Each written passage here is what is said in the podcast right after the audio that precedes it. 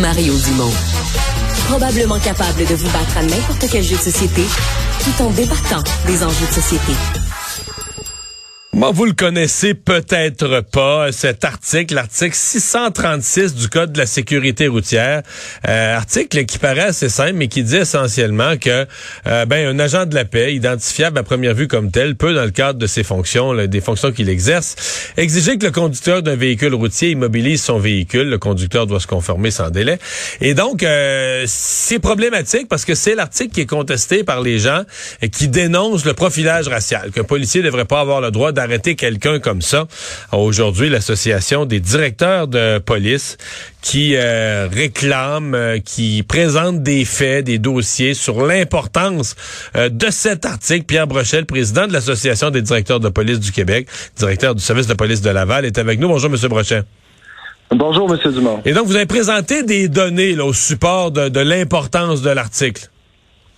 Oui, on se souvient quand que le jugement hier jour euh, a été diffusé, le lendemain, j'ai fait une tournée médiatique, je pense qu'on s'était parlé d'ailleurs, et pour dire que nous, on était préoccupés par le fait qu'on ne permettait plus aux policiers, aux patrouilleurs au Québec de faire des interceptions aléatoires en fonction de, la sécurité publique, en fonction de la sécurité routière, en disant que on a quand même un décès par jour, euh, plusieurs blessés par jour au Québec. À ce moment-là, toutefois, on n'avait pas vraiment de données sur l'impact de l'article 636. Ce qu'on a fait depuis ce temps-là, on a colligé les données à travers le Québec, puis ce que ça nous donne, c'est des données probantes, je dirais. C'est, vous savez, par exemple, les arrestations facultés affaiblies, c'est quand même incroyable qu'on arrête encore 3638 en 2022, 3638 personnes au Québec en faculté affaiblie avec toute la prévention qu'on fait. Donc, il y a un enjeu là, mais sur les 3638, il y a 1064 conducteurs qui ont été arrêtés suite à une interception aléatoire en fonction du 636. Donc, on peut dire que possiblement qu'il y aurait 1000 conducteurs arrêtés en moins on n'avait pas eu cet outil-là. L'autre exemple, on a 3500 conducteurs qui ont reçu une contravention pour avoir conduit euh, sans permis suite à, une interception aléatoire. C'est 16% de toutes les contraventions totales émises. Euh, vous savez, il y a quelques mois, on n'avait pas de données. Là, on a des données.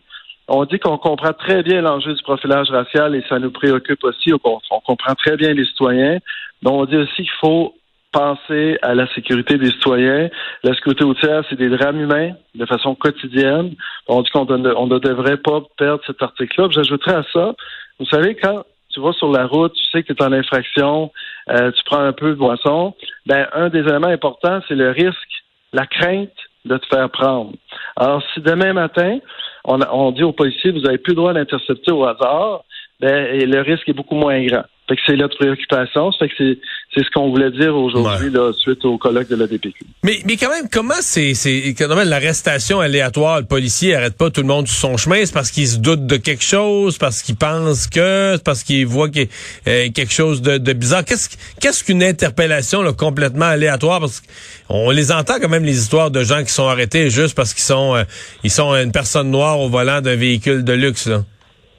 Oui, ouais, je ne vous dis pas qu'il n'y a pas euh, un enjeu de profilage racial. On fait beaucoup de formation, de sensibilisation, on a des directives précises. On ne tolère aucune discrimination. Ça, c'est ça, ça c'est réglé. Je vais vous donner un exemple qui est très, très fréquent au niveau de l'utilisation du 636. Vous savez, les patrouilleurs ils ont accès à l'ordinateur dans leur véhicule. Donc, ils sont en patrouille, patrouille préventive, vérifient une plaque d'un conducteur et le conducteur ne correspond pas au propriétaire du véhicule. Par exemple, le propriétaire, euh, c'est une femme de 50 ans et le, conducteur, c'est un homme de, de, 30 ans. Donc, ils vont dire, ils vont aller faire une vérification de routine. Ils vont l'intercepter, ils vont dire, monsieur, avez-vous votre permis de conduire? Et ils vont vérifier l'état de conduite de la personne. C'est comme ça, dans bien des cas, que ça commence. Donc, c'est une interception de routine. Fait que c'est de la prévention, où tu peux te mettre dans un endroit où il y a eu euh, des accidents, il y a des risques, à la sortie des bars, par exemple à 3 heures du matin, mais tu vas faire de la prévention, tu vas interpeller au hasard hmm. quelques véhicules. Mais en te doutant que, ouais, en te doutant que quelque chose pourrait clocher, que tu veux le voir euh, venir. Monsieur Brochet, merci beaucoup d'avoir été avec nous. Merci à vous. Au revoir.